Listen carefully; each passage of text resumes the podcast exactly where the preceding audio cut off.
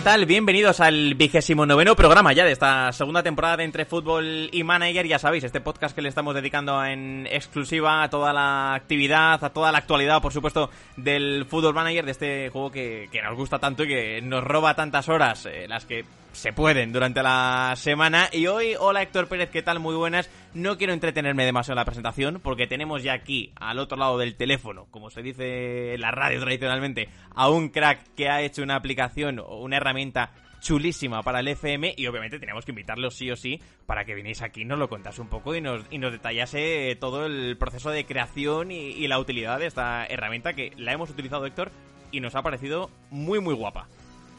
Muy buenas, Adri. Pues eh, la verdad es que sí. Eh, ¿Sabes cuándo vi esto lo que me revocó un poco o los pensamientos que me vinieron cuando comenzábamos a jugar tú y yo y comentábamos por privado de, oye, habrá herramientas donde salgan futbolistas, donde pueda buscar, trastear, eh, a nosotros además que nos gusta mirarlo mucho, a toda la gente en general. Yo creo que la gente que jugamos al fútbol manager, como que en la base de datos o buscar en, en páginas web, creo que siempre falta un poquito ojalá hubiera más, porque yo creo que no hay tantas como, como nos gustaría. Y encontrar cosas como, como estas, eh, como, como las de Javi Cara, le das paso tú, eh, me parecen mm. increíbles. Y yo cuando me metí, la verdad es que me encantó y me, me gustó mucho además esa frasecilla de, de los panenquitas, como, como ha dicho el que, que ha añadido, que creo que añaden un toque pues muy bueno y, y que bueno, también es realista. Sí, sí, nos gusta, nos gusta cómo está enfocada la herramienta. Hola Javi Pérez, ¿qué tal? Muy buenas, bienvenido al podcast, bienvenido al programa. ¿Dónde has estado todo este tiempo? ¿Por qué has tardado tanto en sacarnos esto? Que en el FM18, en el FM19 al que nosotros jugábamos, no teníamos dónde recurrir a una herramienta así. ¿Qué tal, Adri, Héctor? ¿Cómo estáis? Pues nada, la verdad es que encantado de que haya tenido esta acogida porque al final la herramienta nace de, mi única intención de formarme. O sea, lo único que estoy haciendo con todas las cosas que publico relacionadas con los datos, entre las que se encuentra esta herramienta, tiene que ver con que yo aprenda conocimientos técnicos de cosas diversas, pues como puede ser tratar algunos temas estadísticos, que es un poco lo que hizo en esta herramienta, o incluso construir un dashboard funcional para que al final pues ya el usuario reciba la información para hacer un clic, ¿no? Como quien dice. Y, nació por ahí, pero es que al final, bueno, el objetivo que tenía yo de, por supuesto, de conocer un poco todo ese, todo ese mundo y aprender, porque está más que cumplido, pero hubo un punto en el que me lo llevé también a lo divertido, a lo, con las frasecitas que decía Héctor, que la verdad que fue para programar eso, ojo, eh, porque me tuve que descargar unas cuantas imágenes, unas cuantas cosas y darle al coco para ver qué frase poneros a, a todos los que salís, pero, pero la verdad que nada, que me alegro mucho de que tuviese esta acogida.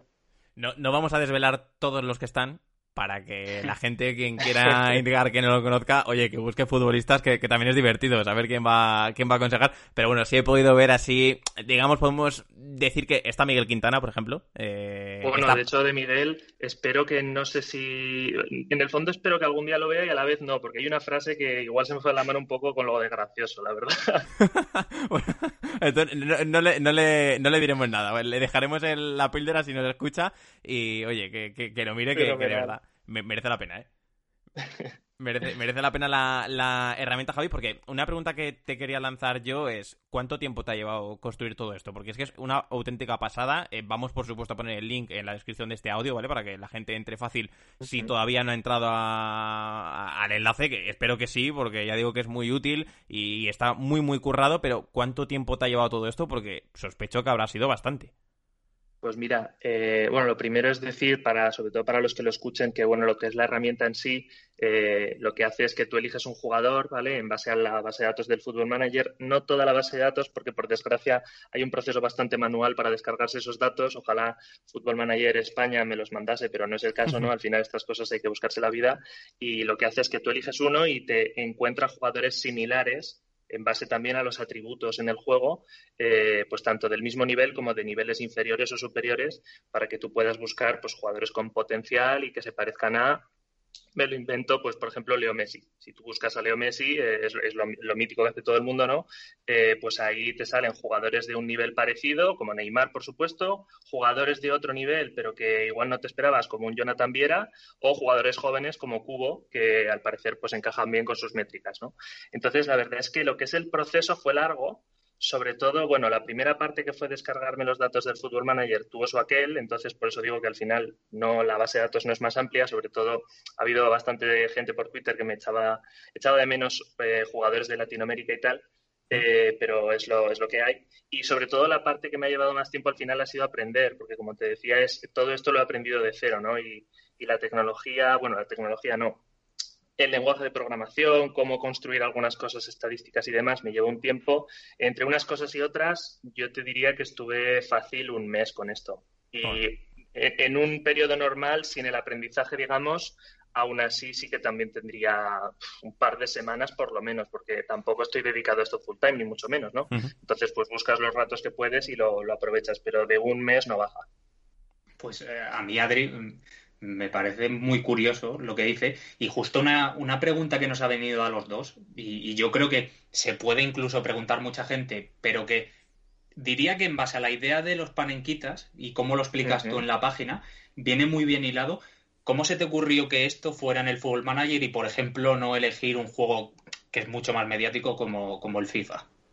Pues tiene todo que ver con el dato que tiene detrás. A mí, por la experiencia de jugar a los dos juegos, que los he jugado bastante los dos además, eh, yo siempre he considerado que la base de datos del Football Manager era bastante mejor, o bueno, no bastante mejor, porque tampoco quiero desmerecer la de FIFA, que también está muy bien, pero me parecía que por lo menos la experiencia completa del juego era más realista y lo que es la base de datos estaba bastante bien tirado todo. Tú si, digamos que hay variables que no se encuentran por ahí, o sea, si tú quisieras saber qué jugadores son más fuertes psicológicamente, no existe nada, ¿no? Y al final dirías, hombre, lo suyo sería pues que en base a lo que un experto observe de cada jugador, pues más o menos intuya un poco y le ponga una puntuación. Pues da la casualidad de que el Football Manager, por cómo se construye esa base de datos, que tiene su eh, red de ojeadores de los jugadores, mm. hace eso más o menos, ¿no? Entonces, de por sí, eh, esa base de datos con ese tipo de información siempre me ha parecido muy atractiva, ya no solo para lo que es el juego, sino para más cosas, que de hecho es bastante conocido que algunos clubes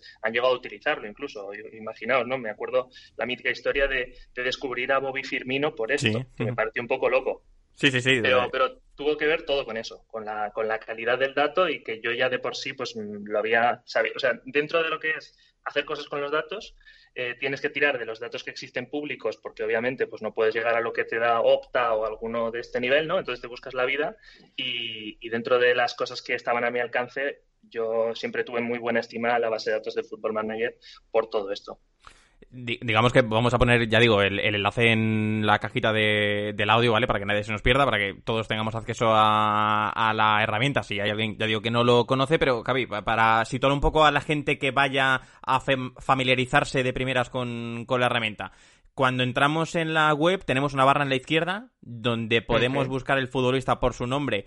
y, hombre, dices que hay jugadores que, no aparecen. Yo creo que raro va a ser el futbolista que busquemos y no está, porque la base de datos es bastante amplia. Es decir, hay un montón de nombres, eh, muchos de ellos, digamos que se escapan del espectador medio que ve o fútbol o que seguramente juega el FM, pero es una base muy amplia. A partir de ahí podemos elegir, eh, bueno, eh, club evidentemente, la temporada, la posición. A partir de ahí tenemos abajo una serie de parámetros donde hay una barra que podemos elegir por valor, eh, podemos elegir también por la edad eh, del perfil y después ya es donde entramos en esas cuatro columnas, ¿no? Donde tenemos primero una descripción general del futbolista y después algo que a mí me llama bastante la atención, que quiero que nos expliques un poco, las diferencias que hay entre el jugador similar 1.0 y el jugador similar 2.0, que quizás cuando alguien entre se preguntará para qué sirve cada cosa.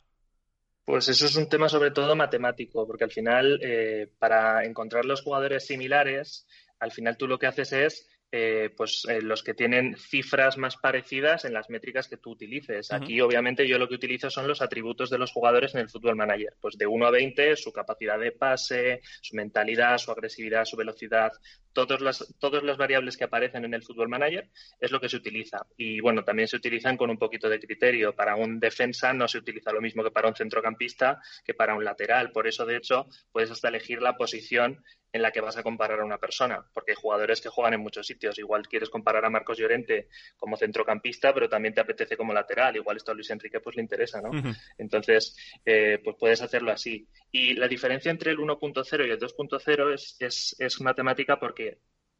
Esas distancias entre los jugadores, que es lo que te determina que una persona se parezca más a otra, pues un jugador que tiene, eh, digamos, reduciéndolo mucho, imagínate un, solo tienes dos variables, tienes pases y tienes tiros, pues los jugadores más parecidos entre sí serán los que tengan 19 eh, de pase, 19 de tiro y el otro tenga también 19 de pase y 19 de tiro. Esos dos se parecerán mucho más entre sí que uno que tenga 15 de pase y 8 de tiro, por ejemplo. Pues ese se, parece mucho menos, ¿no? Eso es una forma de calcular esto bastante, bastante sencillita. Esa es la 1.0 y por eso ahí siempre te salen cosas, digamos, del mismo nivel. Cuando buscas a Messi, usando el ejemplo de antes, el primero creo que te sale, o de los primeros está Neymar, están jugadores de, muchísimo valor de mercado. Pero digamos que, eh, aparte de esa, que me parece también medianamente interesante de, de utilizar, yo siempre he pensado que hay otra forma de comparar la similitud o la, pues eso, cómo se parecen los jugadores,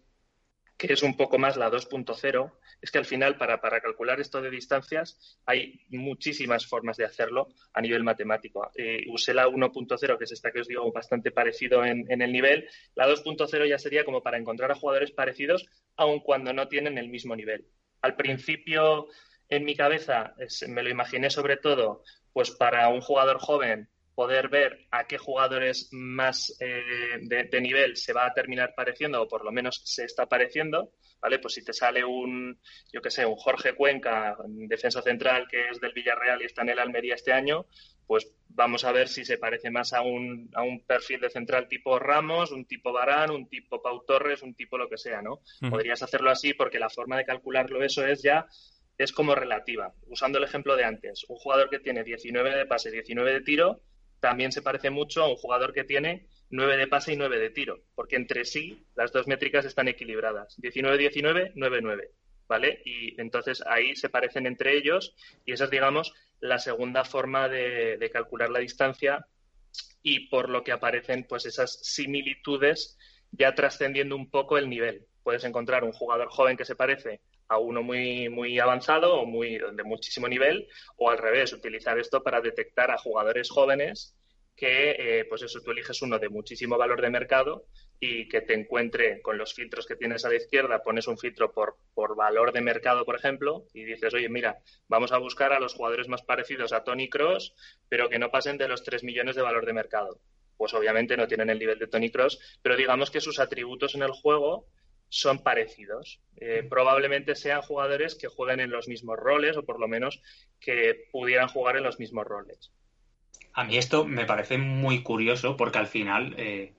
da como una especie de, posibilidad de moldear y como dices, no tiene por qué ser guiado por atributos que sean muy altos en caso de que busques, sino que se asemejen eh, por, otras vías. me gusta mucho y me, me, viene una pregunta justo a esto que has ido explicando. ¿Te fue complicado encontrar un poco ese equilibrio entre los similares 1.0 eh, y similares 2.0 para que tú vieras que cuando buscabas un jugador la semejanza decías, pues esta es la que quiero, esta creo que es la parecida y esta es la que me gusta? Sí, muchísimo. Sobre todo por, porque es que esto desde fuera parece, el mundo de los datos parece muy objetivo, pero en el fondo tú puedes cambiar muchísimas cosas en el cálculo matemático que hagas para que el resultado sea de una forma o de otra. Y al final hay muchísimas decisiones que tienen que ver casi con la opinión de la persona que las está haciendo y eso puede determinar que cuando tú buscas jugadores similares a Tony Cross te salga una persona o te salga otra y al final pues el, método que utilices eh, pues lo habrás elegido tú. Por muy objetivo que sea todo, la forma de utilizar todos los datos que tienes a tu alcance, de verdad que es muy, muy amplia y muy subjetiva. Entonces, en ese sentido, yo eché bastante tiempo precisamente en eso, en buscar un equilibrio entre el tema matemático y el tema lógico. O sea, yo siempre que hago un ejercicio de estos, eh, dentro de mis capacidades de, de, conocimiento del fútbol, digo, bueno, pues vamos a buscar algún juego, por ejemplo, que más o menos conozca, voy a ver quién me sale que es muy parecido y vamos a ver si tiene sentido lo que está saliendo. Y ahí hubo muchísima prueba y error porque al principio, sobre todo, pues te podían salir jugadores parecidos a Tony Cross que tú decías en la vida es esta persona parecida a Tony Cross, ¿no? Pero, eh, bueno, pues te encuentras con eh, errores que has podido cometer, eh, cosas que puedes mejorar e incluso pues situaciones del propio fútbol manager. Una cosa muy, muy curiosa creo que era eh, cuando buscas jugadores similares a Roberto Firmino, que lo hemos mencionado antes, si no me equivoco, eh, te sale eh, del Granada del Getafe, no me acuerdo ahora de qué temporada es, te sale Janeteki entre los más parecidos. ¿Por qué? Pues porque al final son jugadores muy equilibrados. Y eso es una pequeña limitación de lo que estás usando, ¿no? Estás usando las variables del fútbol manager y bueno, pues no, obviamente esto no va a ser perfecto y no te va a encontrar un jugador que en la vida real sea clavado a Firmino pero de menor nivel. Eh, te va a encontrar cosas así. Pero ese tipo de prueba y error, hay algunos que digamos que los tienes que asumir porque efectivamente tampoco nunca va a ser algo perfecto, pero hay otros que, tú los detectas desde el principio y, tienes que cambiar un poco. Lo suyo es que en base al resultado tú vayas viendo que las cosas tienen sentido o no y hubo bastante proceso de trabajo ahí. De, hecho, os diría que del tiempo que pasé en la herramienta, eh, el 50% fue aprendizaje y, el 25% de lo demás fue prueba y error, porque luego lo que es encontrar la tecla para saber hacer algo eh, no es demasiado complicado, pero una vez ya lo has probado, pues claro, las formas de usar eso y ver lo que te va saliendo en el resultado es lo que me lleva más tiempo. Hay una cosa, antes cuando preparábamos, eh, estábamos viendo la web, preparábamos la, charla que íbamos a, a, tener contigo, Javi, nos ha llamado la atención, es el tema del valor de mercado. El valor de mercado entendemos que es el original que aparece cuando uno inicia el, juego, ¿no? Tal y como empiezas, sí. De hecho, yo me los descargué empezando, eh, te los descargas desde el propio juego. Es que el Football Manager, la forma de descargarte los datos, que igual hay alguna mejor, pero bueno, yo la que descubrí es desde el propio juego, empiezas una partida, puedes, no sé si lo sabéis, pero bueno, cuando juegas las, partidas de Fútbol Manager, eh, tú puedes elegir que los atributos de los jugadores estén ocultos o no. Entonces, pues obviamente yo que quería saberlos, no quería ojear a todos los jugadores con mi red de ojeadores, que eso me llevaría un montón de tiempo. Y a lo que terminasen, pues obviamente ya no sería lo que, lo que tenía en el principio. Pues eh, empecé con esa, con esa funcionalidad activada y nada, y entonces me lo descargué. Entonces lo que te descargas es eh, para cada una de las dos ediciones, que es lo que yo he incluido en la herramienta, la 2020 y la 2021, eh, pues el valor de mercado y los atributos y alguna variable más, como la edad, la, bueno, la nacionalidad, que no cambia mucho, ¿no? Pero las cosas que están son del día cero de la temporada que tú empiezas en el Fútbol Manager. Vale, vale. pues Héctor, resuelta entonces la cuestión que antes nos, nos, preguntábamos, porque evidentemente esto lo, todos aquellos que hemos jugado alguna partida lo sabemos, pero bueno, el valor de mercado obviamente va cambiando durante las, durante las partidas y, queríamos, queríamos resolver la, la cuestión para tener eh, todo, todo controlado. Otra pestaña que encontramos, Javi, dentro de la herramienta, otra columna, era de comparar jugadores. Y esta a mí me, me gusta bastante porque aparece eh, digamos, esa infografía donde se ve mucho mejor, se ve mucho más claro a la hora de comparar dos futbolistas dónde va a destacar uno u otro. Eh, esto es algo, eh, esta herramienta o esta infografía, digamos, es algo que ya empieza a, utilizarse, incluso a extenderse mucho en análisis ya de la vida real del, propio fútbol y al final cuando uno revisa tu perfil Javi, aquellos que te seguimos hacía tiempo, sabemos que te gusta mucho el análisis y, los datos y, y yo entiendo que por aquí has encontrado una relación entre trabajo y esta afición ¿no? al fútbol manager para eh, poder llevarla a cabo. Porque es que cuando uno ve esa. Por ejemplo, aparece la comparación entre Filip Benkovic y, Pau Torres. Eh, cuando uno lo ve, ostras, es que no. Si te dicen que es de la vida real y no del FM, pues te lo crees y lo aceptas como tal. Claro, es que eso es lo mejor que tiene el Fútbol Manager, por eso me gustaba tanto, porque en muchas ocasiones lo que te sale está bastante relacionado con lo que pasa en el mundo real. A mí me, el siguiente paso de todo esto obviamente sería utilizar métricas de, juego de verdad de los jugadores para, para, hacer prácticamente lo mismo, ¿no? Y ver qué sale, que de hecho, bueno, tengo algún, alguna persona que sigo en Twitter que tiene herramientas en, ese, en esa línea y son espectaculares. Eh, entonces, bueno, ahí hay mucho, ahí hay mucho recorrido. Pero, pero es que al final, pues eso, la base de Fútbol Manager es bastante interesante y, sobre todo que es que es, un poco lo que has dicho, es unir el trabajo, digamos, eh, o por lo menos la formación por ahora, eh, con, algo que te entretenga. Eh, yo siempre he pensado que por muchos cursos que hagas, por muchas clases que asistas, herramientas que te den, hasta que no te enfrentas a un problema, digamos, con tus propias manos, sin ninguna referencia, todavía no lo has aprendido tan bien como deberías, ¿no? Al final cuando te enfrentas a esos problemas ya te surgen las cosas que no te esperabas, porque normalmente cuando las estás aprendiendo en un curso está todo tan controlado para que solo resuelvas el problema A y que no te surja el B, el C y el D, que cuando te vas a la vida real así pasa, ¿no? Entonces, si lo consigues hacer de algo que te motive y que te entretenga y te guste, pues vas a echarle más horas. Y eso es lo que me pasó. Pues eh, justo un poco en base a esto, eh, me surge la duda de cómo te fuiste estructurando un poco todo. Es decir, eh, más obviamente nosotros no vamos a saber igual muchas cosas en cuanto a al tema, pues como dices, matemático y demás, y de códigos, pero ¿cómo fuiste estructurándote todo para que fuera tomando forma? Más allá de la, la, base de la idea de decir, pues mira, quiero hacer una herramienta donde se puedan buscar jugadores, haya estas pestañas, sino el decir, voy a coger esto, eh, que sea de esta forma, y para que lo vayamos entendiendo un poco los que somos, eh, por decirlo de alguna forma, de la Tierra en este sentido.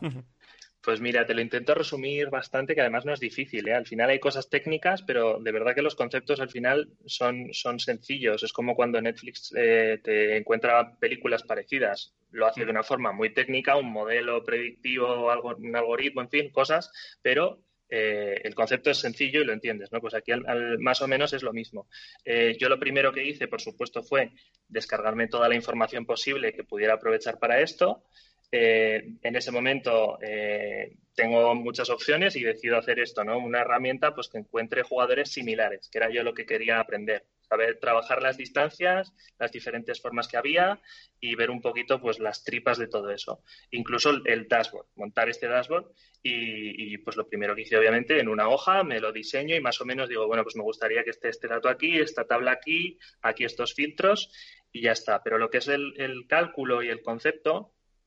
Mm, fue un poco prueba y error también, porque al final, digamos que tú sabes una fórmula matemática, ¿vale? Eh, y entonces la aplicas con los datos que tú tienes. Y lo que yo vi fue, eh, tengo, creo que son entre 60, 65, 70 atributos los que tienen los jugadores en el Football Manager. Entonces, eh, tengo esa tabla entera de los 10.000 registros que puedo tener entre las dos temporadas. No sé cuántas hay ahora mismo, pero fácil hay 10.000 y, simplemente pues pones la fórmula, ¿vale? Y te lo calcula. Y entonces tú ves qué resultado te sale en base a eso de jugadores similares, utilizándolo todo. Y resulta que ves cosas muy raras y decides, hombre, pues esto igual habría que organizarlo un poco más. Entonces, el siguiente paso fue coger los atributos y yo a mano clasificarlos en, eh, pues esto es una cosa de ataque, esto es una cosa de defensa, esto es una cosa de técnica, esto es una cosa de mm, velocidad, intentando parecerme lo máximo al juego, pero a la vez eh, hay cosas en el juego que no te las, no te las dice. de los 60 atributos, aunque tú dentro del juego también puedes ver un gráfico donde te cuenta qué ataque, qué defensa tiene, así también de araña como o un radar como, como el que tenéis en la herramienta, eh, pues no te dice qué atributos ha usado para el ataque, cuáles ha usado para la defensa, cuáles, pues todo eso te lo tienes que imaginar. También tuve que hacer, eh, pues eso, de cada posición qué atributos tendría sentido que se utilicen o no, porque los físicos pues igual pesan más para un defensa central que para un media punta creativo, por ejemplo, pues también lo tienes que intentar configurar, ¿no? Y todo eso son decisiones en las que tú, digamos, por resumirlo mucho, le das pesos a cada cosa, ¿vale? Para que con la misma fórmula que estabas utilizando, eh, pues la utilices con las variables de una forma como más racional o que tiene más sentido desde el punto de vista del juego y del fútbol y, luego le vuelves a dar al botón y te vuelve a salir un resultado y confirmas si está más o menos bien lo que estás haciendo. Y a partir de ahí ya lo último fue, pues una vez que parece que todo va saliendo y tiene sentido, pues intentar darle una vuelta así semi-graciosa y decir, oye, vamos a ver si soy capaz de meter imágenes aquí, si soy capaz de que esas imágenes sean dinámicas en base a lo que elige la persona, que si le sale, si yo estoy buscando un jugador de la liga italiana, pues que me lo cuente Irati, que si estoy buscando un jugador de la liga inglesa, me lo cuente la media inglesa, y al final todo eso son, pues lo mismo, ¿no? Cosas que podía aprender eh, dentro de todo esto, así que me lancé y lo mismo, pues te tienes que crear tú tu propia base de datos de nombre, imagen, comentario que quieres para cada persona, las reglas que va a tener cada uno para salir o no salir, y después programarlo. Y al final con todo junto ya, pues con mucha prueba y error otra vez, aprendes la herramienta, cómo la montas y, al final salió bien, salió esto. Me parece una pasada, Adri, ¿eh? Sí, sí, totalmente. O sea, el proceso es ensayo-error, ensayo-error, ensayo-error todo, el tiempo. Claro, sobre todo al principio, porque, bueno, a ver, eh, hay muchos cursos y hay muchas cosas, pero eh, hay mucha parte de autodidacta en lo que yo estoy haciendo y a la vez lo que os digo, en los cursos por los que yo he hecho y tal, están muy bien, te enseñan las bases, pero de verdad que hasta que no te enseña, o sea, hasta que no te metes tú en un problema de verdad en el que ya no estás en un entorno controlado, donde hay problemas que no te van a surgir porque el profesor elige que solo te tengas que centrar en saber hacer hmm. sumas, pues eh, no te surgen. Y en la vida real sí, ¿no? Entonces, eso es un poco lo que, lo que tiene más trabajo pero, pero al final es, es prueba y error por eso, porque hay mucho de autodidacta. Y ya desde la experiencia, Javi, como jugador del FM, eh, entiendo que has probado la, herramienta. ¿Hay algún futbolista que tengamos que buscar porque lo has fichado siguiendo tu propia recomendación de la propia dashboard y, nos digas, oye, hay que ir a por este? Si estáis buscando este perfil hay que ficharlo sí o sí. Y para nosotros y para quien nos esté escuchando, claro.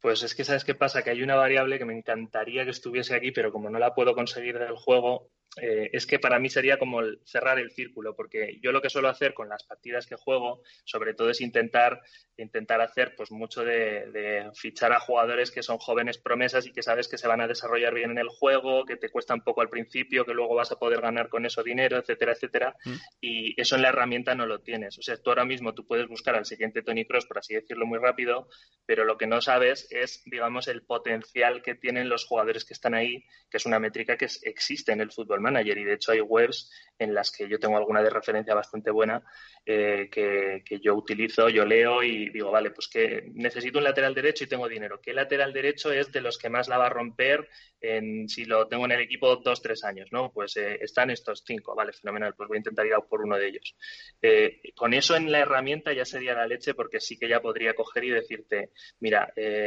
utilices la búsqueda que utilices, como se está teniendo en cuenta el potencial, te lo voy a poder ordenar con eso y, ya ni siquiera te tengo que decir yo aquí hoy un nombre. Ya a partir de ese momento, cuando tú busques un centrocampista que se parezca a Luka Modric, pues va a estar ordenado no solo por los que se parecen a Luka Modric, sino que además te puedo contar hasta qué potencial se espera de cada uno. Así que ya directamente, que es lo que yo hago en mis partidas, lo podría escoger desde la herramienta. Pero lo que es usar la herramienta para mi propia partida todavía no lo he hecho porque por, por, el tiempo que le necesitas dedicar a esto, de lo que tuve que apartar precisamente fue de jugar eh, mi propia partida del Fútbol Manager que estaba ahí con el Club Deportivo Ebro y, lo dejé en segunda porque si, si, seguía con esa partida lo que no iba a salir era, la herramienta. a mí me parece muy curioso y me parece una herramienta que más allá de que puedas luego potenciarla más como dices, o si se te da la ocasión, pues por ejemplo con lo del potencial de los jugadores, eh, me parece muy buena eh, para, para la gente sobre todo que se plantee fichar, más allá de que, pues ya como has comentado, no están todos los futbolistas eh, existentes y demás, pero joder, la lista es larga. Yo con Adri hemos estado echando un vistazo por curiosidad a los nombres que salen. Salen además nombres variados, que yo creo que es algo que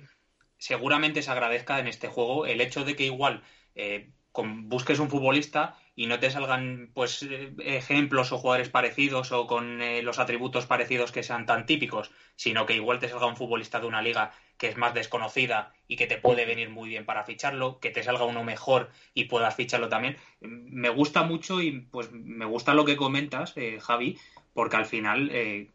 antes lo hemos comentado y bueno, has dicho tú justo antes de comenzar el podcast, que es que las herramientas en el Fútbol Manager eh, de este tipo son muy buenas. Es un juego que, como dices tú, tiene una base de datos y eh, pues bestial y que no solamente la utilizamos los que jugamos, sino los propios clubes, eh, como se ha visto en más de una ocasión. Y además cada vez estamos viendo más como, por ejemplo, en el Fútbol Manager, en las cuentas y demás, están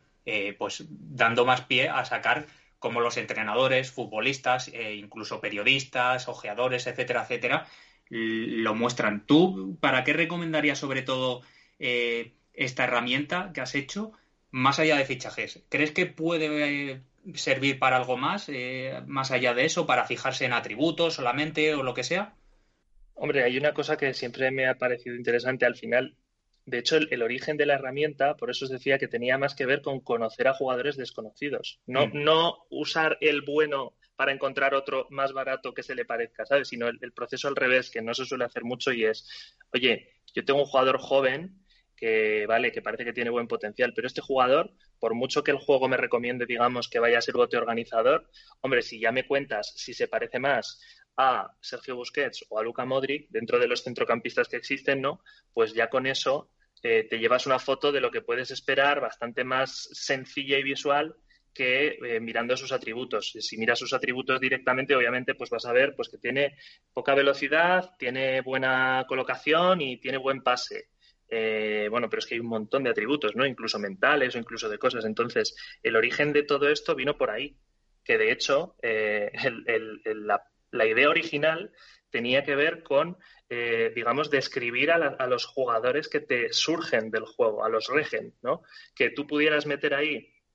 las variables del jugador de turno que te ha salido y digamos que ya no tener ahí a un Amadou Sangaré que no conoce nadie, que es un jugador que de hecho tuve yo en mi partida del Villarreal que conseguí que ese chico que me pareció con cinco estrellas de potencial eh, llegara a ser mi central titular, claro, está guay, o sea, le cogí cariño por ser Amadou Sangaré y, y estar en mi partida, pero si de primeras incluso hubiera sabido que era, digamos, entre comillas todo, el próximo Boateng, en lugar de ser el próximo Pues ya incluso puedo pensar en él de otra forma, ¿no? En plan, este chico ya sé que no va a ser muy rápido, a ver cómo se va desarrollando, pero en principio va a ir más por aquí que por allí. Y, en esa línea, para conocer a algún jugador de estos que tú empiezas una partida, quizás con un equipo que no controlas tanto y quieres saber por dónde encaja ese jugador, eh, a mí me parece que puede tener su utilidad. Y por supuesto para fichar, obviamente. Eh, porque la idea en sí de crear esta herramienta surge por una necesidad que tienes tú o porque detectas que hay esa necesidad entre la comunidad del fútbol manager de, oye, si a mí me está ocurriendo esto, eh, sospecho que al resto de personas que nos enfocamos a un mercado de fichajes, igual es una partida de un equipo mediano o pequeño, a mí por ejemplo me ha pasado en esta, en la que estoy ahora mismo en Sudamérica jugando con Vélez, no conozco eh, gran parte del mercado sudamericano, entonces eh, no sé a qué recurrir, no sé a quién preguntar, no sé en qué fijarme para sustituir ciertos futbolistas. ¿Esto tú lo haces como yo tengo esta necesidad y lo voy a crear o detectas realmente que la gente eh, pues necesita una necesita una herramienta así y esta puede servir de mucha utilidad? Hombre, yo creo que al principio es, algo puramente formativo, como os decía en todo momento, pero es verdad que hay un punto en el que digo, hombre, esto lo voy a publicar porque además igual hay gente a la que le sirve, eh, ya os digo, al principio sobre todo para, para conocer de otra forma a jugadores que tú tienes o jugadores que puedes llegar a tener eh, y caracterizarlos de formas más visuales. Eh, ya os digo, no, no tener que pensar en todos los atributos que tiene y en cómo eso me encaja con algún jugador, mm. porque aparte no es por nada, pero ahí en los jugadores como más marcados, eh, pues sí que vas a poder hacer lo que estaba diciendo antes, ¿no? Hombre, si se parece más a Busquets o a Luka Modric, lo voy a poder hacer rápidamente, mirando pues lo que decía, es, es lento, buena colocación, buen pase, buena entrada, pues en principio se parece más a Busquets que a Luka Modric. Ahora bien, hay tantísimos jugadores que por supuesto yo no voy a pensar en todas las posibles opciones que tiene un jugador desconocido de parecer sea. Y yo diría que eso sí que en el juego no existe y, yo creo que de hecho podría tener su, punto, ¿no? Eh, creo que en el juego sí que hay una, funcionalidad de buscar jugadores similares a, eh, que no sé exactamente cómo está construida, pero, pero bueno, al final eso, digamos, para los fichajes ya te puede dar pistas, eh, pero en este sentido yo creo que al final aquí lo bueno en, en, ese aspecto es que los jugadores similares a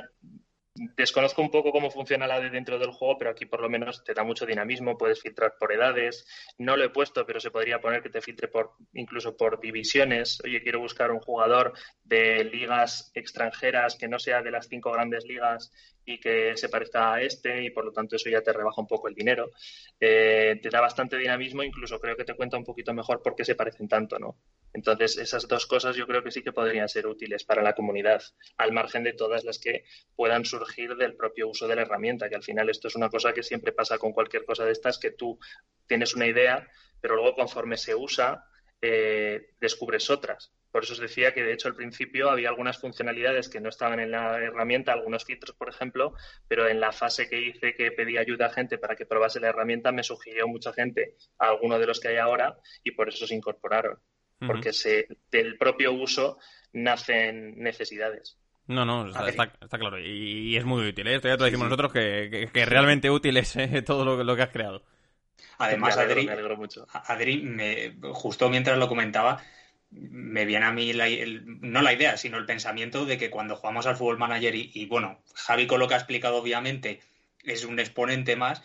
buscamos muchas veces encontrar el próximo Barán y me da igual si es eh, al máximo nivel, si es a un nivel inferior, si es en una categoría baja del fútbol, buscamos encontrar al próximo Barán, al próximo Van Dijk, al próximo Messi, al próximo Cristiano Ronaldo, eh, nos intentamos ir un poco ahí a las nubes para encontrar al mejor futbolista posible. Y lo que dice me gusta mucho porque al final esto te acerca mucho más a ello, más allá de que luego obviamente el margen de error puede ser más o menos eh, grande en base a lo que acabas fichando, pero que te dé ciertos nombres y ciertas pildoritas de, futbolistas que pueden ser parecidos, yo creo que puede animar mucho a la gente eh, pues a que haga búsquedas, a que traste, porque en esta herramienta hay, para trastear un buen rato y acaben fichando más de un jugador que, que, bueno, ¿por qué no? Igual se acaban convirtiendo en ese jugador de los sueños. Eso es muy importante lo que has dicho ahora, Héctor, porque al final hay un, hay un tema que es, es muy importante de entender. Al final la herramienta, digamos que te sugiere nombres. O sea, el dato, eh, tal y como existe ahora mismo eh, y como debería de existir en mi opinión y en la opinión de bastante gente, debería de ser siempre un complemento. O sea, mi objetivo nunca va a ser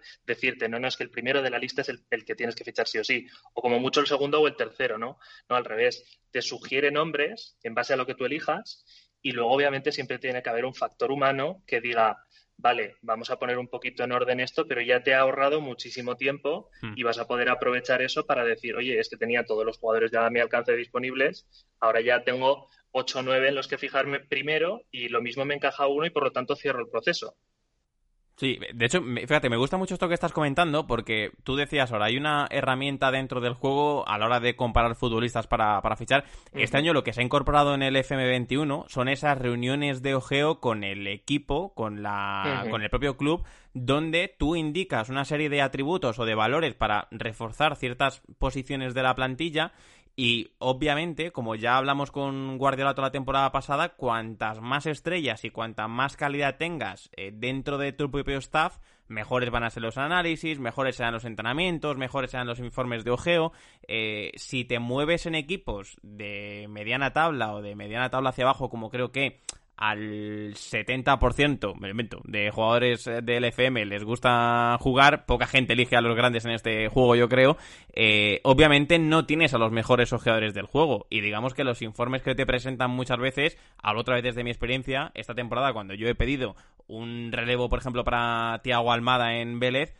es que me han enseñado unos informes que digo, pero ¿cómo vamos a fichar a este muchacho? O sea, si tiene dos estrellas, o tiene una, o, quién es directamente. Y yo creo que esta herramienta eh, en cierta forma, que se me entienda, va a democratizar mucho las partidas porque le va a permitir a la gente que no tenga recursos dentro del propio juego a poder tener una base de datos muy bien desarrollada y además con ese componente que tú antes decías, donde, oye, has también aportado tu visión, no te has quedado simplemente en las cifras y los propios atributos, has metido un poco ahí eh, la visión que tú puedes tener del juego, que seguramente sea muy acertada para acabar de pulir el tiro y, yo creo que, como digo, es una herramienta realmente útil y una herramienta que nos va a servir de gran utilidad a todos aquellos que no tenemos a Monchi en el cuerpo técnico de nuestros equipos. Nada, me alegro mucho porque al final hay, bastante imaginación detrás porque es lo que decías, es que te intentas imaginar un poco cómo funciona el juego en algunas de las cosas que tenía yo. Por ejemplo, pues las, los atributos eh, más importantes para una posición o para un rol, eso es una cosa que es verdad que el juego te lo da. Pero eh, si tú eliges dentro de, pues eso, cuando estás viendo a un jugador, por ejemplo, en sus estadísticas y dices destacar atributos clave para centrocampista todoterreno, fenomenal, pues te sale unos iluminados, ¿no? De, eh, en dos niveles, eh, atributos prioritarios y, atributos que no están mal, secundarios, no sé cómo los llama. Está guay, pero claro, es que eso a veces es como no decirte nada, porque te sale de, las, de los 60, te sale una lista de 20, y de los 20, 10 están iluminados y 10 no, o sea, o están iluminados más o menos. Pues, ¿cómo traducir todo eso en cosas que tengan más sentido, con, unos pesos y que el resultado salga bien eh, es precisamente lo que más trabajo me llevó, como os decía antes. Y, jolín, que esto lo hace una persona desde fuera que se tiene que imaginar la película. Si desde dentro ya hay alguien que te convierte esas cosas en lo que te sale después de los roles que te sugiere para un jugador que sabe las reglas, pues esto todavía se podría pulir más y ya sería la repanocha porque efectivamente desde fuera podrías ver todo esto eh, dándole un botón. Bueno, si, si desde dentro surge la idea, la patente está aquí. O sea, no vale, bien. no vale coger la idea ahora y, quedarla a ellos. No, no, aquí hay que incorporar a Javi Pérez a la plantilla de, de FM para, estaría encantado de hablar con ellos y de trabajar conjuntamente con el Football Manager. Imagínate, vamos, que os voy a contar a vosotros, ¿no? O sea, nosotros que somos fans absolutos del juego, que de repente el juego en sí te diga, oye, me interesa esto que, vamos, que estás haciendo, vamos a hablar. Imagínate. Sí, sí. No, no, sería, sería bestial, la verdad. Y del mismo modo, si alguien encuentra a Javi a través de la aplicación, de la herramienta, mejor dicho, futbolistas para fichar y le sale bien, hay que dar comisión, ¿eh? Hay que dar comisión al, creador de la, de la herramienta. Eh, los créditos, ya digo, los ponemos ahora debajo en la cajita de, del audio para si alguien encuentra algo muy, muy tocho que nos lo diga y, se le pueda agradecer al, creador de esto, que es una auténtica maravilla. Ya para cerrar, Javi, como te decíamos antes, que al final te hemos robado más tiempo del que, del que queríamos, cuéntanos un poco tu experiencia en el juego, porque nos has contado un poco equipos en los que has estado, equipos que has dirigido. Eh, ahora ya nos has destacado también que por crear esta herramienta has quitado un poco de tiempo a las, a las partidas pero ¿cómo está ese currículum de, entrenador en el, en el FM? Hombre, a mí me gustan mucho las partidas que hago porque suelen ser, eh, probé en su momento, hace como cuatro o cinco años, yo, yo al Fútbol Manager bastantes años eh, y en su momento probé un poco de todo, alguna partida larga con algún equipo. Yo me acuerdo que con el Fútbol Manager 2015, 2014 cogí al Oviedo en segunda B y lo llevé a primera y luchando por no descender, que al final obviamente no vas a llegar hasta la Champions así como así, pues partidas como esa le tienes mucho cariño. Yo me acuerdo de algunos jugadores que tenía en ese momento que luego en la vida real ni siquiera llegado a ser nada y, y les coges cariño. En este último al final he hecho dos partidas, pero porque las cojo y las hago completas. O sea, no suelo hacer partidas de una o dos temporadas, sino que las, suelo llevar hasta donde se pueda. Y me he hecho, por ejemplo, una con el Villarreal, obviamente, que es mi, es mi club favorito, y conseguí llevarle a ganar el triplete con lo que os decía. Sobre todo, tengo algunas webs de referencia que te cuentan los jugadores que tienen bastante potencial y aprovechas esa información luego pues para ver si alguno te encaja con tus necesidades de plantilla, pues intentar incorporarlo y, ganar dinero y obviamente sale bastante bien. Entonces, ah, eso estuvo muy bien, esa partida que me llevó bastante tiempo, pero conseguimos todo eso. Y, la última, la segunda que hice, es ya más, más underground, la verdad, porque te coges al, Club Deportivo Ebro, que es un, equipo de aquí de Zaragoza, de mi ciudad, y te lo coges en segunda B y obviamente pues lo intentas llevar lo más alto posible. Ahí es, esa es la partida que se quedó a medias eh, creo que me quedé como en la tercera, la cuarta temporada y estábamos en segunda intentando luchar por ascender, que es bastante diferente, por supuesto, a la partida que jugué con el Villarreal. Y nada, la verdad que es que recomiendo las dos, o sea, recomiendo la experiencia. Yo, yo estoy de acuerdo contigo en que la experiencia que menos recomendaría dentro del juego es cogerte a un grande, porque ya tienes tanto hecho que te vas a perder bastante de lo que puedes conseguir con el juego, aunque seguro que son partidas súper interesantes también. Yo no he hecho ninguna, la verdad, nunca me he cogido ni PSG, ni, ni City, ni Barça, ni Madrid. Lo mínimo, digamos, de nivel eh, que me he cogido es Villarreal, por ser mi equipo, y luego todo lo que he intentado siempre ha sido, pues es un Zaragoza, un Ebro, equipos de segunda, de primera que están luchando por no descender, para que poco a poco, obviamente, con tu ayuda, eh, les lleves hacia arriba y, y jolín, son súper chulas porque encima las experiencias, es lo que os decía, son tienen un motor de juego, de simulación sobre todo, que a mí me maravilla. O sea, cómo los fichajes que hacen casi siempre, eh, sobre todo al principio, obviamente, tienen mucho sentido algunas cosas no encajan porque no puede ser perfecto, obviamente, mm. pero en general casi todo tiene mucho sentido, las experiencias que vives, los jugadores se van a equipos que más o menos encajan, el equipo que te mm. roba a tus jugadores cuando eres pequeñito tiene sentido porque juega lo mismo que tú, en fin, está muy chulo y, y las experiencias que he intentado jugar siempre han sido eso, partiendo desde abajo, pero partidas largas que te den para desarrollar tu propia cantera y, tener alguna joven promesa que empiece con 16 años, pero acabe con, con 28 si hace falta. Bueno, enhorabuena por la, por la Europa League, Javi, eh, del, Villarreal. Pero sí es verdad que Adri y yo lo, lo, hablamos mucho aquí, damos mucho la tabarra con ello, pero al final, eh, como que la primera experiencia o el primer contacto que puedes tener con el fútbol, el fútbol manager sí que puede ser recomendable coger un equipo un poco más grande, un poquito más eh, pues con recorrido, que tenga un poco más la base establecida, pero luego como se disfruta, yo creo que ya no entrando en niveles, sino generalmente escogiendo equipos donde los objetivos cuesten un poquito más, donde generalmente las cosas, pues eh, tienes que ir dando pasito a pasito, eh, decisiones acertadas, que esto además creo que se asemeja mucho a, a, lo que has dicho tú de hacer error, hacer error, acertar, luego volver a fallar y luego tener partidas pues que incluso sin conseguir lo máximo eh, acabas con una satisfacción encima que yo creo que es lo mejor que puede pasar en este juego, como dices tú, lo, lo del Oviedo, que más allá obviamente de las de, ascender, que ya me parece algo increíble, eh, cogiendo un equipo de segunda vez, el hecho de establecerte en primera e ir sobreviviendo tiene que dar una sensación al final donde dices, oye, esta partida ha sido la caña y no he conseguido la Champions y no he conseguido tener eh, al mejor jugador de todo el juego. Eh, de hecho, es la que más cariño le tengo, la verdad, a esta última del Villarreal, en la que por fin conseguí, digamos, el objetivo máximo también, pero en concreto la del Oviedo, yo me acuerdo que justo fue ascender en la primera temporada segunda, luego un par o tres para conseguir subir a primera, luego descender pese a todo, luego volver a ascender, intentar luchar. Y me acuerdo además que es que por eso me gusta mucho. Y otra de las cosas que me gusta mucho es, una vez estoy ya cinco o seis años eh, avanzada la partida, me doy una vuelta entera por todos los equipos, por ver, a ver el Madrid que se ha generado en esta partida como es, a ver qué experiencia ha tenido este entrenador, a ver dónde ha acabado Mourinho, en fin, cosas así, ¿sabes? Eso, me encanta. Y en la del Oviedo me acuerdo que incluso lo, lo, llegué a apuntar y publicar en el blog que tenía por entonces y, jolín, lo ves ahora y dices que qué bueno, qué curioso, porque la mayoría, obviamente, eh, el fútbol manager acierta bastante con el potencial que le pone a los jugadores. Por supuesto no es perfecto, pero eh, acierta bastante y, y lo ves ahora y dices, hombre, pues no están en el mismo equipo, pero por lo menos casi todos o muchos de los jugadores que estaban en equipos top 5 de las grandes ligas,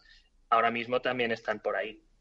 Y por esto nos gusta tanto el FM. O sea, por estas experiencias eh, nos encanta tanto este juego y, y, es que en cualquier otro simulador de fútbol que los hay y te permiten experiencias diferentes no se llegan a alcanzar las de este las de este juego que es una locura. O sea esto que nos estás contando de verdad es algo que solo puedes vivir y en el FM que aquellos que han jugado al FM saben perfectamente que solo se puede vivir aquí. Y oye pues yo creo que merece merece mucho la pena y herramientas como la que has hecho Javi yo creo que enriquecen todavía más la experiencia del, del usuario, facilitan bastante el, el, trabajo y ojalá, ojalá en el futuro lleguen más y ojalá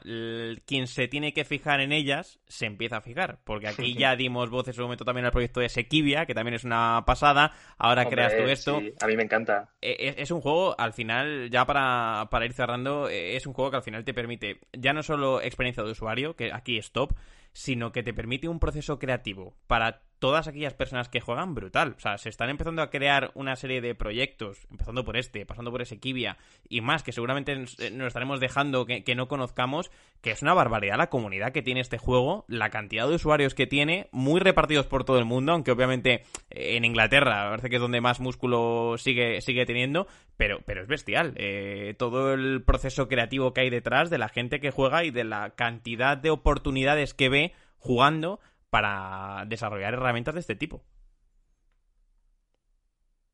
Totalmente, totalmente. A ver si, a ver si siguen haciendo esas cosas porque al final ayudan entre todas. Esta web, por ejemplo, que yo utilizo también con los datos del potencial o, mm. cualquier base de datos que existe por ahí, te completan la experiencia, te ayudan y, te aportan bastante. Entonces, ojalá la mía pueda ayudar en alguna medida y, y, nada, sobre todo a futuro, que ahora tendré pues otros proyectos intentando aprender otro tipo de cosas que igual no tengo manera de aprovechar los datos del Football Manager. Ahora probablemente esto se quede ahí, pero seguro que a futuro esos datos, que como os he dicho, para mí son una base de datos más allá del juego incluso, mm. si se usa bien, que mm. puede tener mucho sentido, eh, estoy convencido de que seguiré trabajando con ellos para hacer alguna cosa nueva. Yo estoy, estoy seguro, Adri, antes de, finalizar, que mucha gente que entre en la página web de Javi, que utilice la herramienta, va a buscar jugadores y va a buscarlos luego, posteriormente, por Google o por cualquier buscador para ver en qué equipo juegan, cómo son, cómo están en la realidad, si se asemejan a lo que tiene del Full Manager, etcétera, etcétera. O sea que, como dice Javi, al final esto es una herramienta que da pie al Fútbol Manager pero que luego también va a dar pie a, muchas más cosas con el fútbol en la realidad, que yo creo que en este podcast a ti a mí es una cosa que nos encanta, el encontrar esas semejanzas y esas similitudes que, no siempre están, que muchas veces sí, pero que también hay que rebuscar un poquito para encontrarlas. Sin duda, sin duda. Pero bueno, así que lo, dejamos aquí. Ya digo, vamos a poner el enlace en el podcast, en la descripción del audio, para aquellos que no lo conozcan, pues de verdad, merece muchísimo la pena eh, trastear, como decía antes Héctor, que, merece muchísimo la pena en esta, en esta herramienta. También las redes de, de Javi y, bueno, también para los créditos, obviamente, que antes decíamos. Si hay alguien que nos escucha y eh, quiere tirar de la patente, pues ya sabe a dónde tiene que, recurrir, a quién, a quién preguntar. Y al, bueno de, de, Javi por crearla. Y por supuesto, si alguien encuentra fichajes con esta herramienta, pues que nos lo digan y Javi te lo contaremos. Si encontramos a alguien que la utiliza y le sirve y realmente encuentra al nuevo Messi, al nuevo Barán, al nuevo Tony Cross, pues que nos lo diga que, seguramente la herramienta va a facilitar bastantes cosas. Ha sido un auténtico placer, de verdad, gracias por pasarte por aquí, gracias por estar más tiempo del que te habíamos prometido con, con nosotros. Mucha suerte, Javi, y de verdad, gracias, sobre todo, por la pedazo de aplicación que has hecho, por la pedazo de herramienta que nos has regalado a todos y por todo, por pasarte, ya digo, por, por este espacio y por compartirla con nosotros. Nada, muchas gracias a vosotros por, por, la acogida, por el cariño y obviamente también por contar conmigo para, para, el podcast, que al final el juego a mí me encanta e incluso eh, os he escuchado bastantes veces, o sea que nada, un placer eh, echaros una mano y ojalá la herramienta de verdad sirva y, y aporte algo a la experiencia completa del juego, que ya de por sí es súper interesante.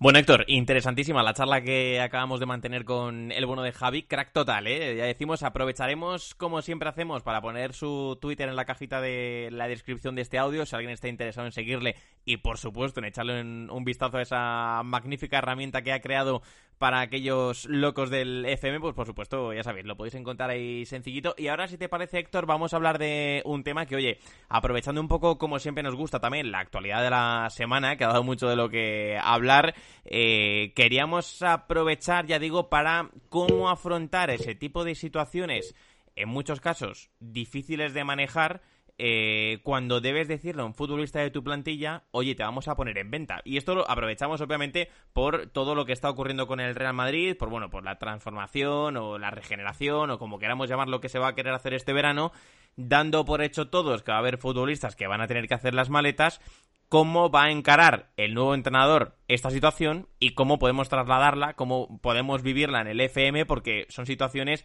que obviamente creo que todos hemos vivido, pero que seguramente, Héctor, eh, hemos tenido distintos resultados porque hay futbolistas que se lo toman mejor, otros peor, y por supuesto ya hemos visto cómo cuando tienes que afrontar esta situación en el juego, en el FM, los jugadores van acompañados de su representante y ahí ya tienes dos eh, reacciones, no solo la del futbolista, sino también la de, la de su agente.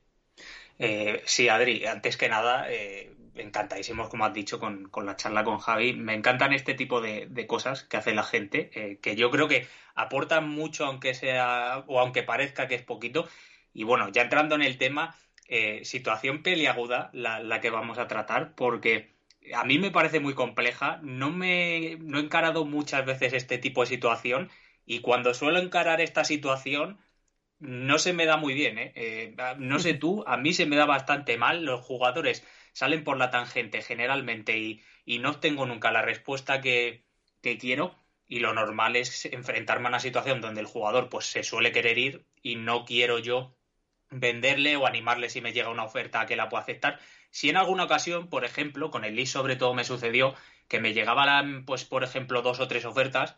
y viendo un poco la cantidad monetaria que me podía ofrecer un club u otro, intentando obtener un poco más de dinero, pedía al jugador si podía hacer un esfuerzo de irse. Pues voy a ponerte un ejemplo porque no recuerdo eh, casos específicos de, equipos, pero por ejemplo, me, me llegaba el, el CSK de Moscú con una oferta de, vamos a decir, 10 millones y me llegaba, por ejemplo, un equipo de la Liga Española, sea por ejemplo, el Betis, con una oferta de 7 millones por Elder Costa, vamos a decir. Pues yo intentaba convencer a Elder Costa de que se fuera a la Liga Rusa, al CSK de Moscú, para, para obtener esos 10 millones y mm. no me solía salir muy fácil porque el jugador no te creas que es fácil de convencer, mm. eh, no sé cómo estará orientada la IA, pero cuando eh, está ahí en una cosa donde llegan ofertas de distintos clubes y puede llegar una oferta de un club de una liga más potente y que el nivel, vamos a decir, puede ser más o menos parecido, más allá de la grandeza que tenga un equipo en una liga eh, local, etcétera, etcétera, pues yo lo veo complicado. Me parece muy difícil y sobre todo me parece difícil porque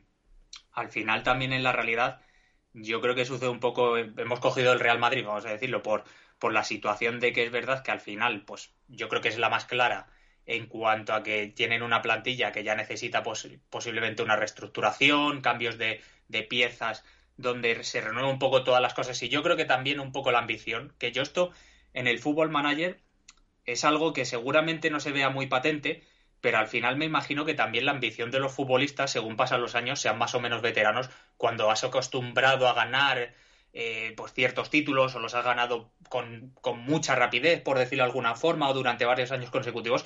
puede que la motivación vaya decreciendo un poco. No por ganar títulos, que al final yo me imagino que como, no va a haber motivación por ganar títulos, pero sí el hecho de que te pueda rondar la cabeza el probar cosas nuevas, el irte a otros sitios, y, si no sucede eso al final, yo creo que al entrenador generalmente, eh, o a la directiva, a la, gente que, componga eh, pues eh, para esos, esos trozos de, las directivas para dar eh, esas decisiones o comentarlas, seguramente que no sea fácil, porque claro, tú imagínate, Adri, que vamos a, imaginar, cuando estamos grabando esto, ya Zidane no está en el banquillo del Real Madrid, pero imagínate que se hubiera quedado Zidane, o como sucedió, volvió, y tiene que deshacerse, pues, por decirlo de alguna forma, de todo el grupo fuerte con el que él se coronó eh, una vez llegó al banquillo del Real Madrid. A mí no me parece una situación nada fácil y como digo, yo en el fútbol manager Mm, creo que la manera de abordarlo, teniendo en cuenta que en el fútbol manager además conocemos que según la decisión que tomas luego también tiene una segunda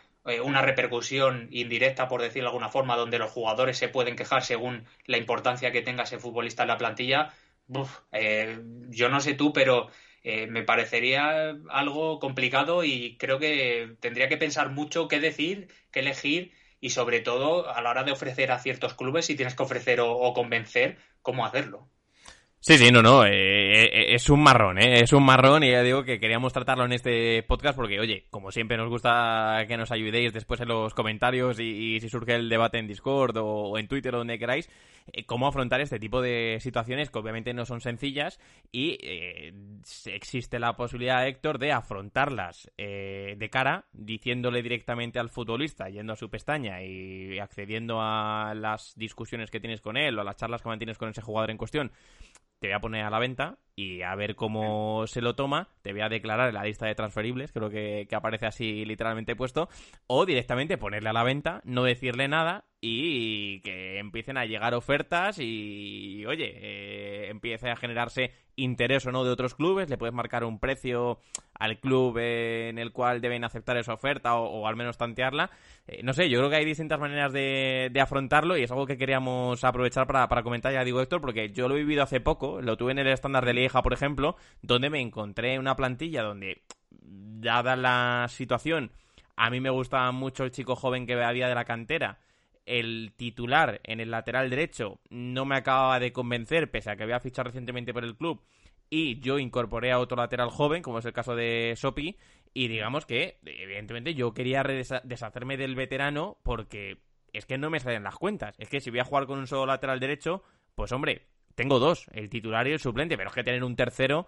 mm, digamos que no se adecuaba a la estructuración que yo tenía, o la estructura que yo tenía en mente del equipo. Entonces le tuve que poner a la venta. Fui primero de cara con él diciéndole, oye, te voy a declarar transferible porque no estoy interesado en quedarme contigo. Y no se lo tomó bien. Y no se lo tomó bien. Y de, de pronto me encontré con que ese futbolista había hecho buen grupo en el equipo y eh, de pronto me encontré que la moral del equipo decaía, que vino el, capitán a preguntarme eh, que por qué iba a deshacerme de este futbolista. Eh, después, cuando iba a hacer la alineación, vi que varios jugadores aparecían con ese cartelito de descontento por la reacción de la charla que había tenido con este jugador. Es decir, que se complica mucho la cosa y no es sencillo. Y esto, obviamente, Héctor, es simplemente un juego, pero imagínate la vida real cuando Zinedine Zidane en este caso, o el entrenador que vaya a ocupar al banquillo del Real Madrid, debe decirle a X futbolista eh, que no va a seguir. Es que el impacto de la salida de X futbolista seguramente va a tener un impacto en I, en W, en Z y pongámosle los nombres que todos nos estamos imaginando, ¿no? Entonces yo creo que es, eh, es difícil y, oye, hay distintas formas de, atajarlo. ¿eh? Ya digo que puede ser directamente por la vía rápida, es decir, no diciéndole nada al jugador, poniéndole en la lista de transferibles, esperar a que llegue una oferta y después ya, cuando llega la oferta, a ver si se contenta, le gusta y se va, mm. o eh, directamente negociar con ese club y que igual el jugador no acepte porque diga que se quiere quedar, o la opción B, ya digo, que es ir directamente de cara, cruzar los dedos y mirar a ver cómo se lo toma él y su agente y que la decisión o la reacción que vaya a tener no tenga una repercusión, como tú decías, después en la plantilla, en la moral, etcétera, porque una salida de un jugador en un momento inoportuno puede fastidiarte la temporada, ¿eh? Claro, yo al final eh, creo que en el fútbol manager lo más importante es intentar controlar como ese segundo escalón de reacciones dentro de la plantilla, porque al final es verdad que tú, por ejemplo, eh, pues ya sea porque llega una oferta o porque pones en venta o porque se lo dices al futbolista, eh, quieres vender a alguien, pues bueno, tienes la charla, puedes hacer promesas o no. Eh, luego esa es otra, obviamente, que, nos lo comentaron también cuando estuvimos hablando un poco de esto, que las promesas que puedes realizar a los jugadores que se quejan por, por las marchas de estos futbolistas, mm. que luego tienes que cumplirlas.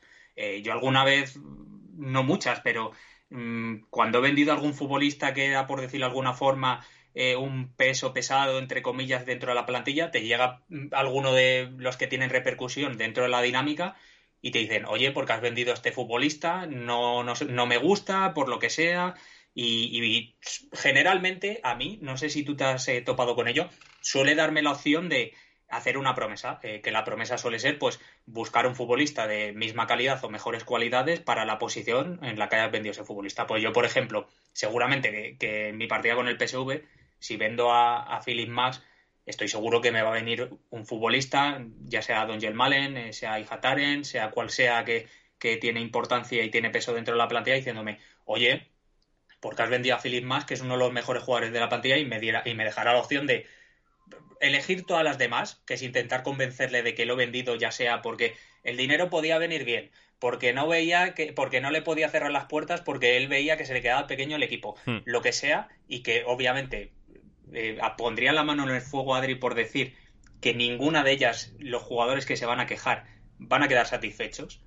O elegir la promesa, que es voy a buscar reforzar la posición con un jugador eh, mejor que él o, de, o que sea igual. Y en ese caso el futbolista suele tener una respuesta como de expectación, como a ver qué sucede en el tiempo y que tú ahí pues lo intentes abordar de una u otra manera y si no cumples la promesa ya te llegará con el tiempo a darte la colleja de decir eh, que no se ha cumplido la promesa y todavía te metes en otro follón de que el futbolista que haya ido a hablar contigo quiera marcharse también eh, en el siguiente mercado, que luego esto también es una telaraña a veces, eh, todo el tema de, las reuniones con los futbolistas y demás, que te puedes meter en unos berenjenales que, que, tienes que tener mucho cuidado, pero a mí me parece importante, me parece importante sobre todo esa segunda reacción que has dicho tú porque es la que menos puedes controlar. Tú al final si quieres vender un futbolista, sobre todo estamos hablando, eh, o yo creo que los dos tenemos en mente futbolistas de más peso. Vamos a hablar, por ejemplo, del Real Madrid, que se pudiera ir, pues, eh, Marcelo, por ejemplo, Sergio Ramos, que se está hablando, aunque es verdad que está en el final de su contrato, pero vamos a poner también que pudieras ponerlo en venta. todo lo que tú quieras ofrecer por ellos, al final va a haber clubes o generalmente en el fútbol manager por este tipo de jugadores que son mejores y destacan en tu plantilla, tienes ofertas isofacto. O sea, tú lo pones en transferibles y al día siguiente cuando estás pasando la partida ya te suele llegar una, dos ofertas, las que mm. sean, o empiezan a interesarse clubes y, y, a, hacerte ofertas de, más o menos cantidad. Pero luego tú, eh, eso, lo aceptas o no, el jugador luego puede estar más o menos satisfecho con lo que tú le digas, pero luego llega todo eso, cómo afecta a la plantilla, cómo puede cambiar la dinámica, que lo que tú digas, que haya futbolistas que igual llevan poco tiempo, pero que también por haber conseguido un estatus muy rápido dentro del equipo puedan tomárselo mal, que luego eso afecte dentro de la moral del equipo para los partidos y salga esa carita donde no están satisfechos. Al final yo creo que eh, el fútbol manager en cuanto a las plantillas, eh, mi sensación es que el control que tengas de, lo contento que están los futbolistas, esas eh, dentro de la dinámica o dentro de, cómo se encuentran esas barritas de eh, cohesión del equipo, eh, apoyo al manager y la otra ahora mismo no me acuerdo cómo, cómo, era, pero que tengas esas más o menos equilibradas y que estén a gusto los jugadores creo que es lo que hace eh, o donde se mide más o menos el éxito que puedes tener en tu plantilla en, en el equipo en el que estés, porque si al final los jugadores se descontentan, no están contentos pues por un traspaso, no están contentos porque no juegan, no están contentos por tal y por cual, se te empieza a desmoronar todo, se te cae el chiringuito y eso lo veo un problema muy, muy grande y las ventas yo creo que, es uno de esos aspectos que igual no se suele hablar muchas veces, que a la gente generalmente sí le gusta más eh, pues centrarse en lo que son las compras de los jugadores, pero que a veces abordar también los futbolistas de los que te tienes que deshacer. Yo sobre todo, tú y yo al final tenemos partidas más, más cortas y no nos podemos poner tanto en la piel de lo que es igual tener un gran éxito con un equipo y tener que vender a futbolistas que han pasado mucho tiempo en el club. Pero la gente, por ejemplo, que tenga partidas muy largas o que les guste hacerse un, una partida en un solo equipo, rollo Sir Alex Ferguson, eh, imagínate, por ejemplo, tener a Rashford, que Rashford haya estado durante toda eh, su vida en el equipo, que con, tres, con 33, 34, 35 años te tengas que, que, deshacer de él y tengas que decirle que se marche, siendo seguramente pues uno de esos jugadores que por la IA, como tengan orientado el juego, seguramente que es uno de los más importantes dentro del Manchester United. Mm. Sí, sí, esto es seguramente lo que le habrá pasado a Sirarro, por ejemplo, con su Messi sistema. En el momento en que Gerard Piqué haya colgado las botas o él haya considerado que Piqué ya no era un futbolista útil o necesario para el Barça, o Jordi Alba, o este tipo, o Busquets, o este tipo de jugadores que llevan muchos años ya en el club y que llega un momento, pues oye, tienes que tomar la decisión de,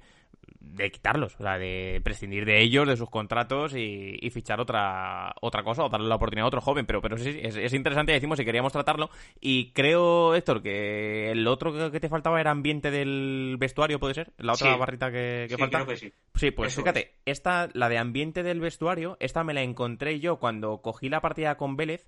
creo que era el ambiente del vestuario o, cohesión del equipo, una de las dos, hundida completamente cuando llegué al club, porque no sé si recuerdas que hablamos cuáles eran los objetivos que me habían marcado, eh, bueno, un poco qué tenía que hacer en la temporada, qué esperaban que hiciese en liga y demás, y te dije, la Copa Sudamericana no me la marcan, me ponía que no había nada, claro, la Copa Sudamericana no me la marcan porque cuando uno coge a Vélez en la temporada inicial, cuando uno inicia el juego, Vélez aparece eliminado de la Copa Sudamericana por Atlético Mineiro. Entonces acababa de caer el equipo y por eso mismo, eh, digamos que estaba tan baja la moral. He tenido que hacer bastantes reuniones de equipo, bastantes actividades para la, para la cohesión. Y bueno, poco a poco ya, una vez ha empezado la temporada, eh, va mejorando ese ambiente del, del vestuario. Pero evidentemente esto también tiene su repercusión, no solo por las derrotas, como es mi caso en Vélez, sino por si empiezan a darse este tipo de episodios de quitar la capitanía, por ejemplo, a un jugador importante o poner algún futbolista con peso en el vestuario a la venta, pues obviamente esto va influyendo y va el apoyo al manager va subiendo o bajando, también en el ambiente y por supuesto la, la cohesión del, del, equipo. Y ya decimos, es algo que queríamos tratar, que es interesante porque también ya para ir cerrando Héctor, cabe la posibilidad o está también la opción de eh, como tú destacabas, te llegan ofertas diferentes de clubes que tienen más posibilidades económicas y otros que menos, y digamos que eh, muchas veces está el tienes que jugar un poco a hacer el balance entre la decisión que quiere tomar el futbolista Mm. y la mayor oferta, que no siempre van de la mano, es decir, no siempre se corresponde con que el lugar que quiere optar el jugador, el club al que se quiere marchar, sea la opción más rica en este caso o que más eh, eh, más preferible, ¿no? Para el para el equipo. Y con esto también tienes que, que jugar porque hay muchas veces, por ejemplo, a mí me ocurrió ahora con Vélez, donde futbolistas veteranos se quieren marchar cedidos y marcharse a Estados Unidos. Y claro, uno ve la oferta que les hacen de Estados Unidos y se entiende que se quieran marchar porque es mucha más pasta de la que yo le puedo ofrecer en, en Argentina, pero eh, claro, ahora estoy yo en la situación de cómo convenzo, cómo intento hacerle ver a este futbolista que no se puede marchar cedido, que con 26 años se tiene que marchar si quiere traspasado, pero no cedido, porque tengo que sacar una rentabilidad de, del jugador. Y bueno, ya, ya digo que en esas me encuentro ahora mismo, intentando pelear con él y con su agente para convencerle de marcharse a Europa y no marcharse a Estados Unidos, pese a que él se quiere marchar allí porque el contrato es superior, porque la oferta económica que al club eh, le ofrecen es más beneficiosa que una simple cesión donde va a volver a unos pocos meses después. Esas situaciones son un poco complejas, como dices, y además frustrantes, porque al final a mí me ha pasado con el PSV con, con Ryan Thomas, que, que, tiene creo que son 25 o 26 años, yo no contaba con él desde que comencé la partida con el PSV, y solo me llegan ofertas de cesión. Durante dos temporadas yo lo que he hecho ha sido tenerle cedido, pero claro, eh, imagínate cómo voy a seguir sacando cedido a un futbolista que va cumpliendo años, más o menos da igual la calidad que tenga, porque esto es indiferente en lo que hablamos, y que no te llegue ninguna oferta de venta o que no consigas vender a un futbolista, porque igual, también un poco hilando con lo otro que has dicho, las ofertas de cesión son mejores que las ofertas de, compra que pueden llegarte. Eh, a mí es una situación eh, complicada y como dices, sobre todo cuando llegan con jugadores que, que son no igual no veteranos, pero sí son más mayores y que ya no tienen igual tanto margen para poder sacar un beneficio muy grande por ellos o más grande y maximizarlo, eh, el tener que meterte a hablar con ellos y decirles que se tienen que marchar eh, puede ser complicado porque igual al final, como dices, no va, no va la oferta, la mejor oferta para ti no va hilada a la mejor oferta para el jugador y al final ceder de una parte o de otra, yo creo que al final por solemos tener que ceder nosotros. Al final estamos hablando de una máquina y, por desgracia, pues eh, el intentar un poco, como, como decirlo, razonar, llega hasta donde llega. Cuando no hay forma de dar una vuelta o conseguir vender, pues al final tienes que ceder y, y ceder y ceder al futbolista, nunca mejor dicho. Sí, sí, no, no, está claro, está claro que si no llegamos a un acuerdo, eh, me tocará a mí aflojar y, que sea la decisión, evidentemente, la que la que impere, en este caso, la, de él, pero, pero sí, es una situación curiosa, ya actualizaré cómo va la partida con, con Vélez, que tengo novedades, pero bueno, hoy queríamos comentar esto después de esa charla con Javi, ya para cerrar, Héctor, aprovechando que ya, eh, bueno, que vamos, vamos en hora, eh,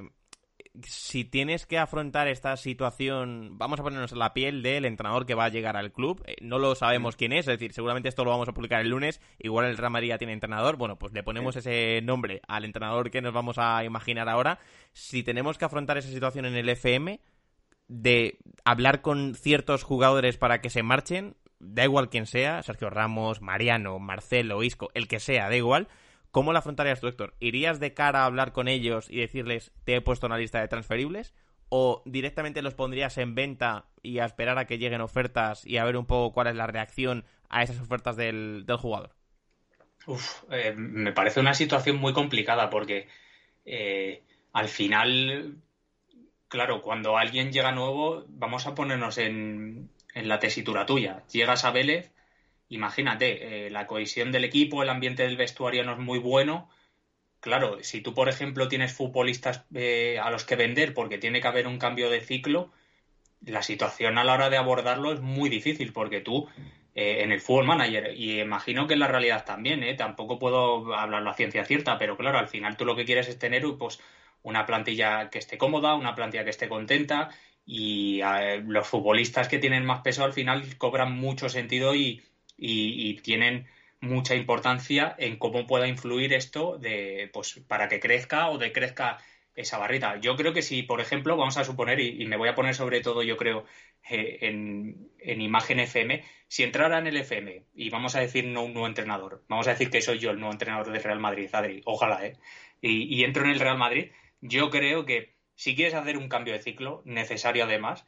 tienes que ir de cara y, poner en venta a esos futbolistas. Ya sea, como has dicho tú, eh, diciéndoselo antes, que les vas a poner en venta, o cuando clicas dando eh, poniendo en venta eh, como transferibles, comentándoselo al futbolista, ya sea poniendo transferible y que llegue una oferta y el futbolista pues parece, pueda llegar sorprendido y te pida una reunión, pero es que al final si no,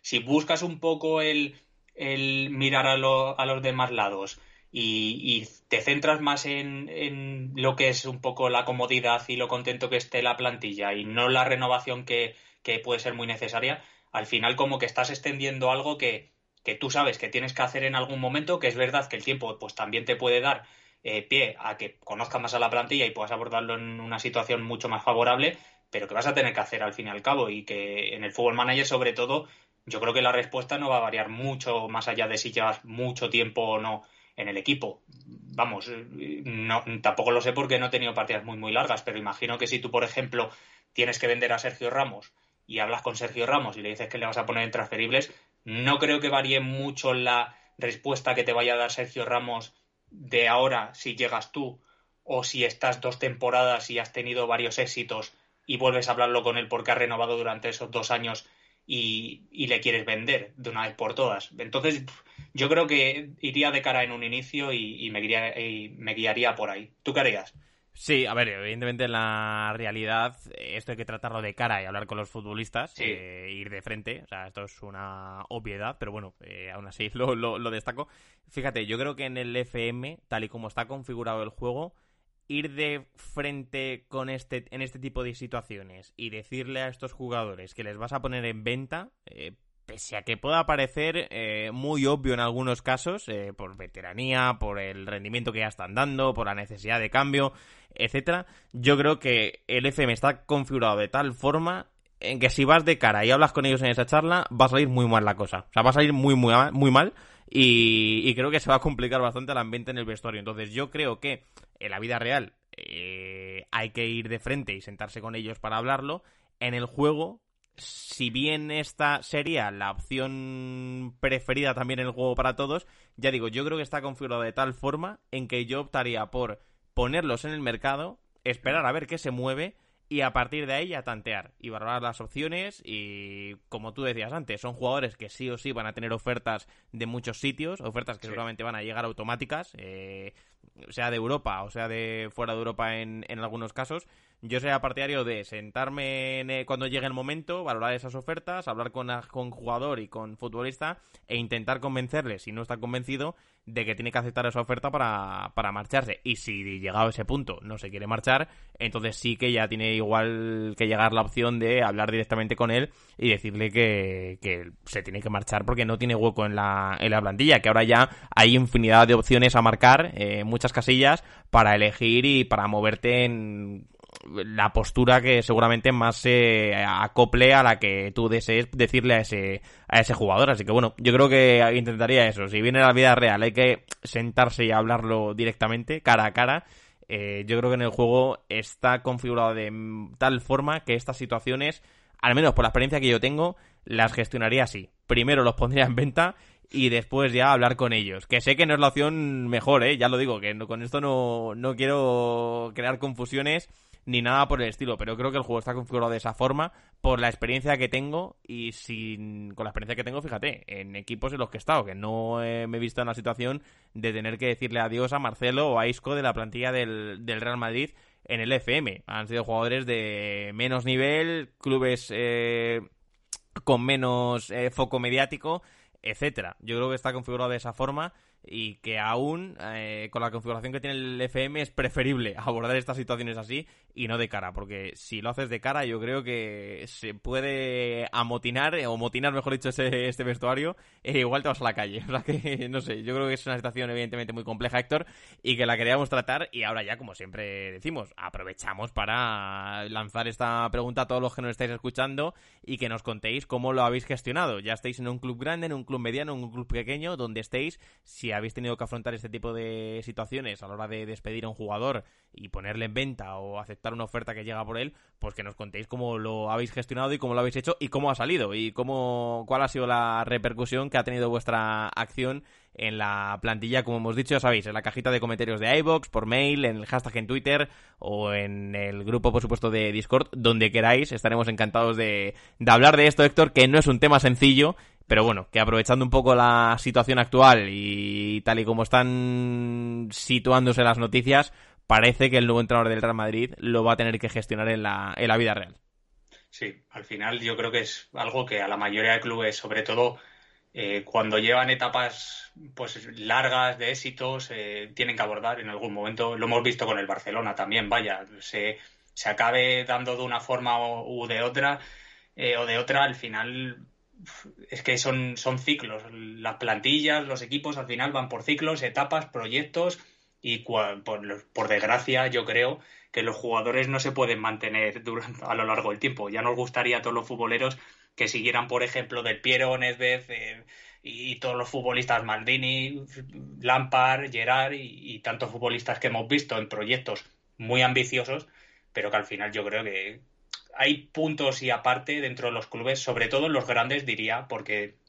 es más compleja la situación. Ya no solo a la hora de abordar, yo creo, eh, eh, cuando se viene de, una etapa muy exitosa, el decir hasta aquí hemos llegado, hay que cambiar las cosas, nos quedamos con X eh, y, ciertos futbolistas, pues tenemos que, decirles adiós. eh, sino ya pues también la renovación que, viene y se hace falta, porque al final los equipos pequeños o, más pequeños, sin desmerecerlo, eh, como que estamos más acostumbrados a que, o yo creo que están más acostumbrados a los cambios de ciclo, porque al final los futbolistas eh,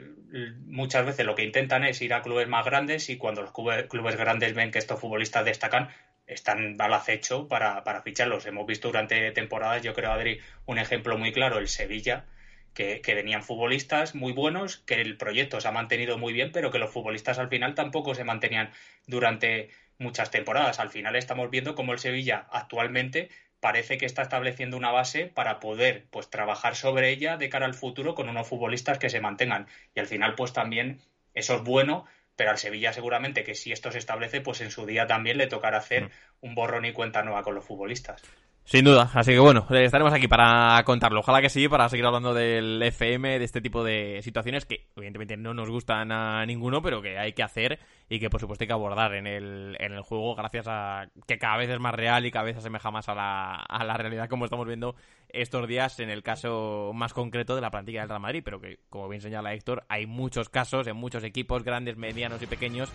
donde esto es el pan de cada día, sobre todo cuando llegan los meses de, verano y hay que confeccionar la plantilla de la temporada siguiente. Así que, Héctor, una vez resuelto este tema, o al menos propuesto nuestras ideas, o los consejos que podemos dar, o, cómo lo haríamos nosotros, no sé muy bien cómo, cómo llamarlo, yo creo que llega el momento de decirte que hasta la semana que viene. Hasta la semana que viene.